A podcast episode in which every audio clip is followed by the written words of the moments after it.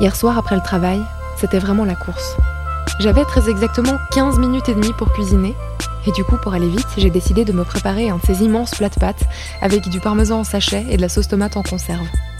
C'était très bon, comme les pâtes le sont toujours, mais par contre, je m'en suis un peu voulu toute la soirée. J'avais l'impression d'avoir fait quelque chose de mal, ou même d'avoir enfreint une règle. Je me sentais coupable d'avoir préféré l'option des pâtes à un plat complètement sain à base de légumes biologiques de saison. Et en fait, je vous avoue qu'en ce moment, ça m'arrive assez souvent. Je sais plus très bien ce qu'il faut manger. Quand je pousse mon caddie dans le supermarché, des dizaines d'informations s'entrechoquent dans ma tête. Je pense régime cétogène, zéro sucre, zéro produit industriel, zéro sel, peu ou pas de viande. Tout le monde dit que le chouquet, c'est très bien, mais qu'une part de gâteau une fois par semaine, c'est le mal absolu. Moi, je suis nostalgique d'une époque où je mangeais sans poser de questions, et où ma seule règle, c'était d'inclure un fruit et un légume à chaque repas. Mais aujourd'hui, en termes d'alimentation, tout est devenu très compliqué, et ça ne devrait pas forcément l'être. Alors dans cet épisode, on va essayer de démêler un peu tout ça. Bienvenue dans Tout va bien, un podcast féminin pour adoucir le quotidien. Faut pas tuer les instants de bonheur, Valentine. La vie, c'est comme une boîte de chocolat. On ne sait jamais sur quoi on va tomber. Did I tell you how divinely and utterly happy I am? Cet épisode est présenté par Hélène Demester. Les tendances de régime alimentaire se multiplient, le sucre et le gluten sont sévèrement chassés et la presse souligne volontiers les défauts des produits industriels. Le choix du menu de la semaine est donc rendu plus compliqué par de nouvelles exigences et des centaines de recommandations éparpillées sur Internet. Au milieu de toutes ces informations plutôt anxiogènes, il y a de quoi devenir complètement parano. Et c'est justement de ce sentiment-là, cette obsession pour une nourriture saine, que nous allons parler aujourd'hui. Pour nous éclairer, nous accueillons Céline Broyet, diététicienne avec un bachelor en nutrition et thérapeute en kinésiologie. Bonjour, merci beaucoup d'être avec nous. Bonjour. Alors dans cet épisode, on va parler plus précisément d'orthorexie. Donc c'est le nom donné à cette peur de mal manger, cette tendance à choisir que des aliments qui sont complètement sains. Et je pense que peut-être pas mal de personnes vivent cela sans forcément réussir à poser un terme dessus. Alors comment est-ce qu'on définirait l'orthorexie? Alors, la personne euh, orthorexique va en fait développer un ensemble d'habitudes euh, alimentaires qui vont tendre vers le choix d'aliments qu'elle va reconnaître comme étant sains, c'est-à-dire des produits qui seront jugés pas trop salés, pas trop sucrés, euh, sans conservateurs, typiquement biologiques, locaux, et j'en passe selon les effets de mode que vous avez bien résumés dans l'introduction. Donc cette personne va tendre vers ses habitudes alimentaires d'une manière plus ou moins obsessionnelle. Et c'est là justement où le problème commence à se faire sentir. Elle va choisir d'une manière constante les produits dits sains selon ses critères. Et puis, elle va justement éviter les produits en lien avec ce qu'elle estime être de la malbouffe. L'orthorexie, euh, à ce jour, ne fait pas encore l'objet de la reconnaissance officielle qui la classerait parmi les troubles du comportement alimentaire, comme l'anorexie ou la boulimie que l'on connaît bien, il faut l'avouer, mais elle est reconnue comme une pathologie qui peut amener de la souffrance, qui peut amener de la complexité au quotidien et des difficultés, bien sûr, émotionnelles pour la personne qui est concernée. Est-ce qu'on pourrait dire que ce trouble est le résultat de notre époque connectée qui offre quand même une très grande attention à l'idée d'une alimentation très saine ou, clean, comme on dit en anglais? Oui, tout à fait. Je pense que la connectivité est un outil qui va permettre la diffusion de cette tendance justement du bien manger à l'extrême et que les réseaux sociaux vont permettre le ralliement des personnes qui sont concernées par cette conduite alimentaire. Les réseaux sociaux vont aussi, entre guillemets, malheureusement offrir une sorte de soutien et d'encouragement entre ces personnes. On observe vraiment un ralliement de pair par rapport à cette tendance, à ce mode de vie qui va justement favoriser le développement ou l'apparition même de de, cette conduite alimentaire euh, extrême. Qu'est-ce que vous pensez de ces influenceurs qui montrent vraiment assez souvent le contenu de leur assiette qui est euh, pleine de légumes, extrêmement saine, très colorée et très esthétique, et qui peut mettre un peu de pression à la personne lambda? Oui, alors Bien sûr, euh, mon rôle n'est pas de juger ce qui motive ces démonstrateurs du bien manger, mais je pense qu'en voyant ces images, il faut toujours se questionner sur qu'est-ce qui me plaît dans ce que je vois, se demander pourquoi je suis attiré par ce mode d'alimentation. Est-ce que là, finalement, euh, il y a un besoin qui se cache vers autre chose, vers un manque que je peux ressentir en moi. Et euh, je pense que cette réflexion va amener une prise de conscience. Pas forcément catastrophique, mais du moment où on est intéressé, où on est attiré par cette conduite euh, alimentaire, il faut simplement réveiller en soi le questionnement, faire une sorte de méta-analyse sur ce qui va nous pousser à suivre cette tendance. Je pense aussi que l'ère 2.0 favorise aussi, euh, bien sûr, l'orthorexie, parce qu'il y a eu en parallèle les scandales alimentaires qui ont déjà existé avant et puis qui ont entamé la confiance envers les agroalimentaires. Donc, il faut bien admettre aussi aujourd'hui qu'être consommateur, c'est presque un job à 100% où il faut avoir trois licences différentes en poche. Donc, à un moment donné, je pense qu'il faut, comme je le disais avant, s'interroger sur les motivations qui nous amènent vers ces choix alimentaires plus conscient. Est-ce qu'on reste dans de la normalité, de la prise de conscience, ou est-ce qu'on va en effet vers quelque chose de plus pathologique? Parce que bien sûr, je rappelle, l'envie de faire attention à ce qu'on mange en choisissant des aliments plutôt sains est une chose bien sûr positive, ça signifie pas qu'on est orthorexique, mais à quel moment est-ce qu'on sent que, que ça va trop loin justement, qu'il nous faut absolument prendre un pas de recul par rapport à ça? Oui, tout à fait. Très bonne question. Il y a lieu de s'inquiéter, en fait, si vous sentez que vous commencez à trop focaliser votre attention et votre temps sur une alimentation saine. Par exemple, quand nous allons faire nos courses, si nous commençons à avoir systématiquement le besoin d'analyser la composition des aliments, les étiquettes nutritionnelles, eh bien, il y a un facteur temps déjà qui va certainement doubler le temps des courses. Et puis, il va y avoir une certaine idée de l'obsession euh, du contrôle qui commence. Aussi, il faut commencer à se poser des questions lorsqu'on commence à avoir une certaine anxiété à tomber malade par prise, par exemple, de mauvais aliments. C'est-à-dire que si je consomme un biscuit qui est fourré avec une ganache pleine d'huile de palme et que ça commence à me travailler, euh, comment dire, deux heures après l'ingestion du produit, je pense qu'il y a lieu de commencer à s'inquiéter. Euh, typiquement, la personne orthorexique va commencer aussi à faire des groupes d'aliments, à savoir, il y aura le groupe vert, donc les groupes d'aliments qui sont autorisés, qu'elle estime être sains, bons pour sa santé, et le groupe des aliments qui sont interdits. Et dès qu'il commence à y avoir une scission entre les groupes d'aliments autorisés et interdits, là, on tombe aussi dans quelque chose qui n'est pas forcément normal. Euh, de même, les personnes qui deviennent orthorexiques euh, perdent au fur et à mesure la notion de plaisir durant les repas et elles vont jusqu'à même annuler euh, certaines invitations, elles vont refuser des sorties avec leurs amis par exemple, parce qu'elles savent qu'elles ne pourront pas contrôler le contenu de, l'assiette et ça va vraiment les stresser. Donc pour rester dans leur zone de confort, elles vont préférer annuler. Là, il y a aussi un danger d'isolement et, c'est clairement le début des, symptômes euh, sociaux qui vont euh, montrer qu'il y a un problème. Et dans ce cas-là, évidemment, il faut demander de l'aide de la part d'un professionnel. Oui, tout à fait. Où la personne concernée, dans un premier temps, va plutôt en parler peut-être à son entourage proche, famille, amis. Et ensuite, c'est souvent en effet euh, l'entourage proche qui va guider la personne vers euh, une prise en charge plus euh, médicalisée. Et donc, hormis ces désagréments psychologiques, qui peuvent, cette détresse psychologique dont vous parliez, il y a également des, des problèmes physiques qui peuvent se manifester, je pense. Est-ce qu'on peut parler de carence? Oui, en effet. Alors, quand orthorexie il y a, euh, sur le plan physique, il est évident que la personne concernée, elle va commencer à réduire ses apports, hein, vu ses choix qui deviennent très restrictifs. Elle va éviter des aliments, clairement, réduire euh, aussi le plaisir. Et il n'est pas certain qu'elle arrive à couvrir ses besoins nutritionnels en minéraux, en vitamines. Et sur un, long terme, parce que c'est vrai que c'est un processus qui ne va pas se faire à court terme, mais sur un moyen long terme, on peut observer euh, un état de malnutrition globale. C'est vrai qu'il peut sembler très difficile de retrouver la notion de normalité, surtout une fois qu'on s'est habitué à respecter un, régime très très strict. Comment est-ce qu'on définirait un régime équilibré aujourd'hui? Oui, tout à fait. Comme je le disais avant, être consommateur aujourd'hui, c'est vraiment un travail à 100%.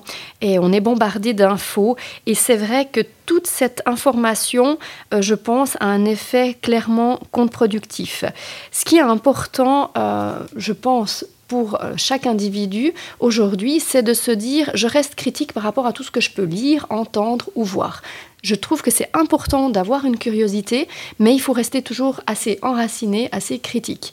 La deuxième étape pour moi, c'est aussi d'être conscient, conscient des besoins que notre corps il a en termes de besoins. Et ça, aujourd'hui, on trouve de l'information gratuite et de très bonne qualité.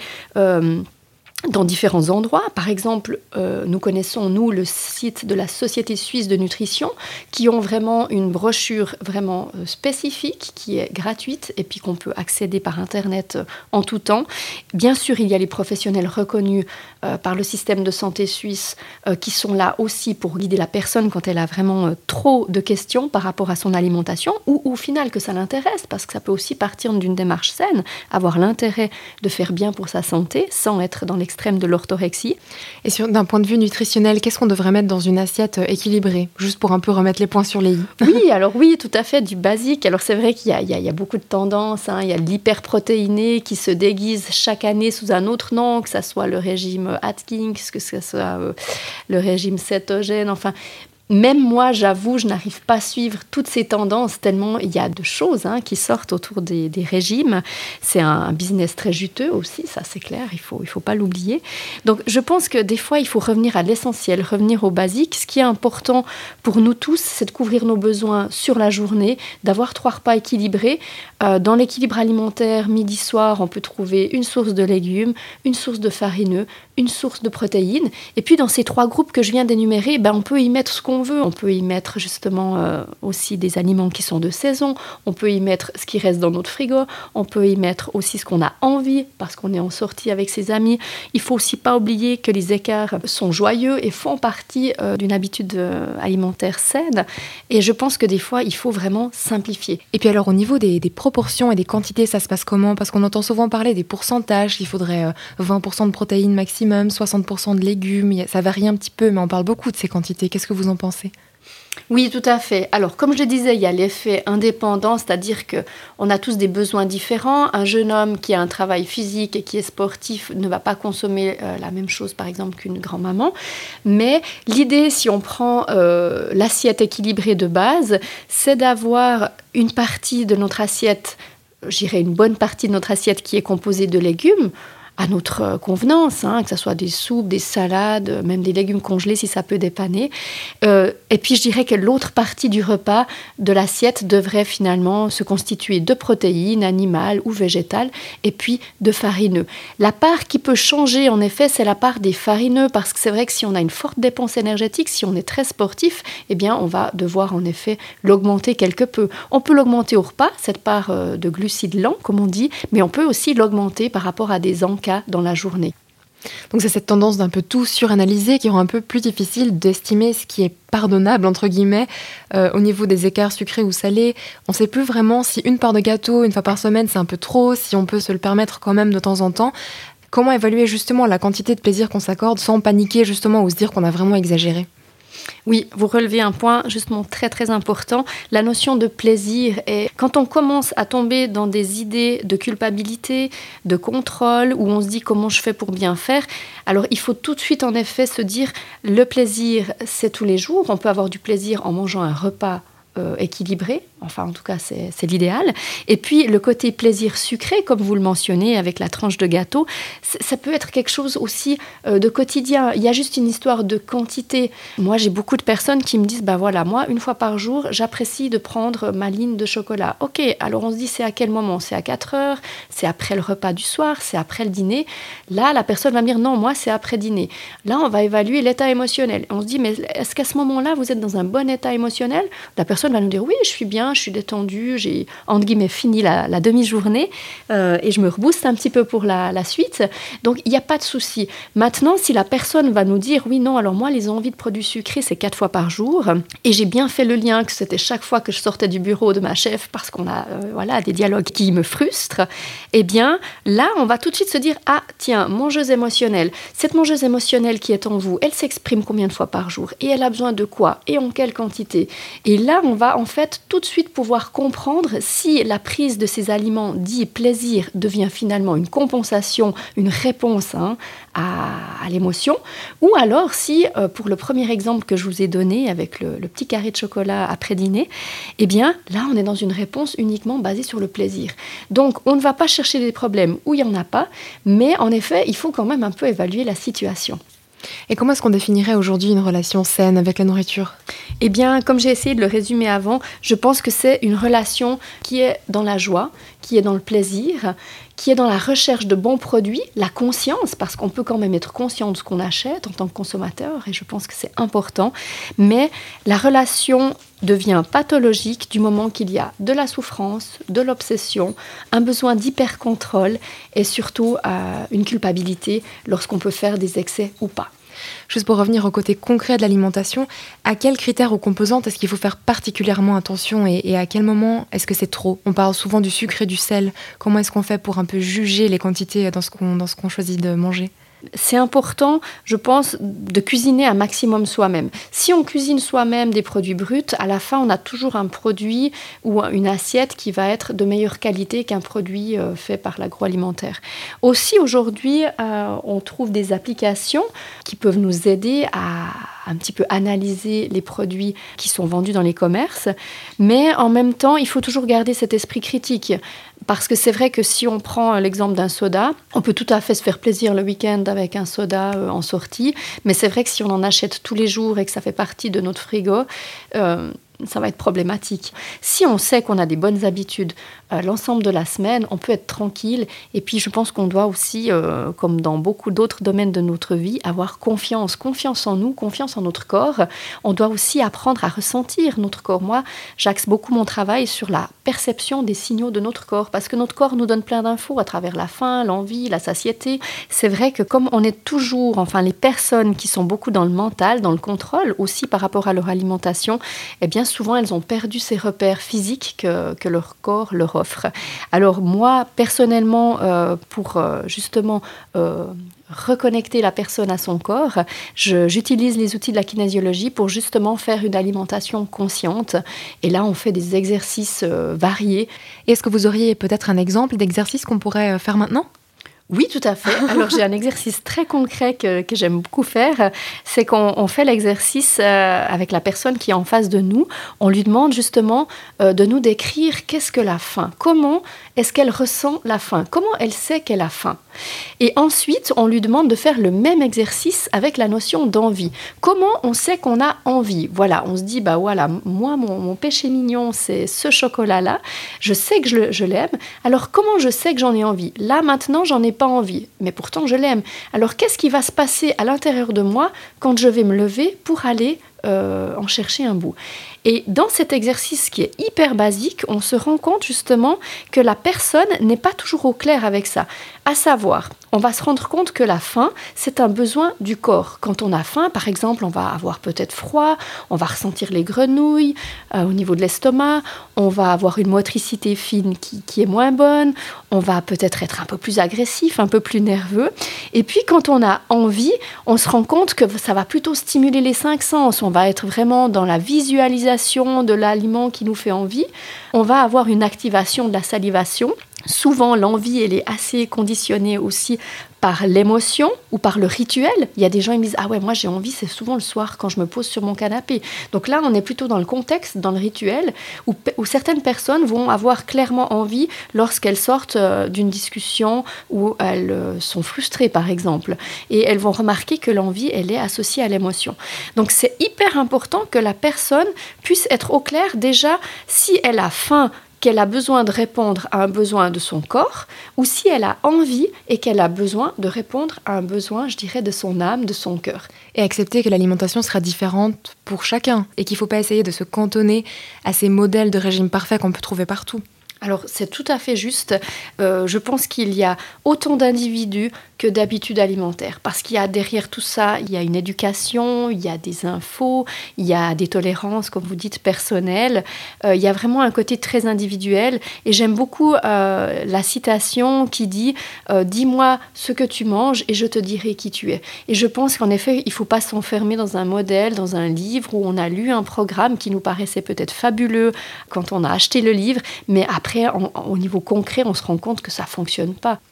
Et peut-être une petite pensée pour les personnes qui, sans être orthorexiques, sont quand même plutôt sévères avec elles-mêmes et se sentent un peu mal quand elles mangent une seconde part de gâteau ou quelque chose du genre. Qu'est-ce que vous leur conseilleriez?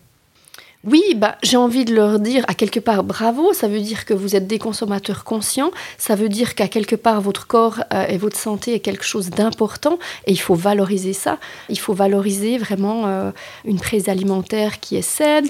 Moi, j'aime beaucoup l'image de se dire que notre corps, finalement, c'est un peu un temple sacré et c'est normal aussi de vouloir euh, le nourrir correctement. Et, et, je vais des fois même un peu plus loin. Je trouve que l'alimentation, c'est même finalement un geste d'amour envers soi, un peu à l'image de, l'hygiène, de nos heures de sommeil, d'avoir un travail qui nous épanouit, euh, d'être dans des relations aussi qui nous épanouissent. Ben, manger, c'est quelque chose qu'on va faire tous les jours et c'est normal de vouloir le faire bien. Et je pense que c'est quelque chose à valoriser parce que finalement, on va manger tous les jours de notre vie. Donc, euh, si on peut le faire avec le plus de conscience possible, c'est formidable. Et c'est là que je mets la subtilité, c'est-à-dire que la conscience n'est pas le contrôle. Et je pense que le, clivage entre être conscient et être contrôlant, il définit justement euh, la problématique. C'est-à-dire dès qu'on passe dans le contrôle, on, passe du mauvais côté, euh, je dirais, de la barrière. Mais tant qu'on reste conscient, euh, à mon avis, c'est OK. L'alimentation est vraiment un très vaste sujet, mais je pense qu'on va être obligé de s'arrêter là. Merci beaucoup Céline Broyet pour votre présence et pour toutes vos réponses. Merci à vous, c'était une expérience euh, sympathique. Et merci beaucoup à tous nos auditeurs et auditrices pour leur écoute. On espère que cet épisode aura pu vous déculpabiliser un peu au niveau de l'alimentation et qu'il a pu vous aider de quelque manière que ce soit. On se retrouve mercredi prochain dans un nouvel épisode de Tout va bien. D'ici là, prenez soin de vous. À bientôt.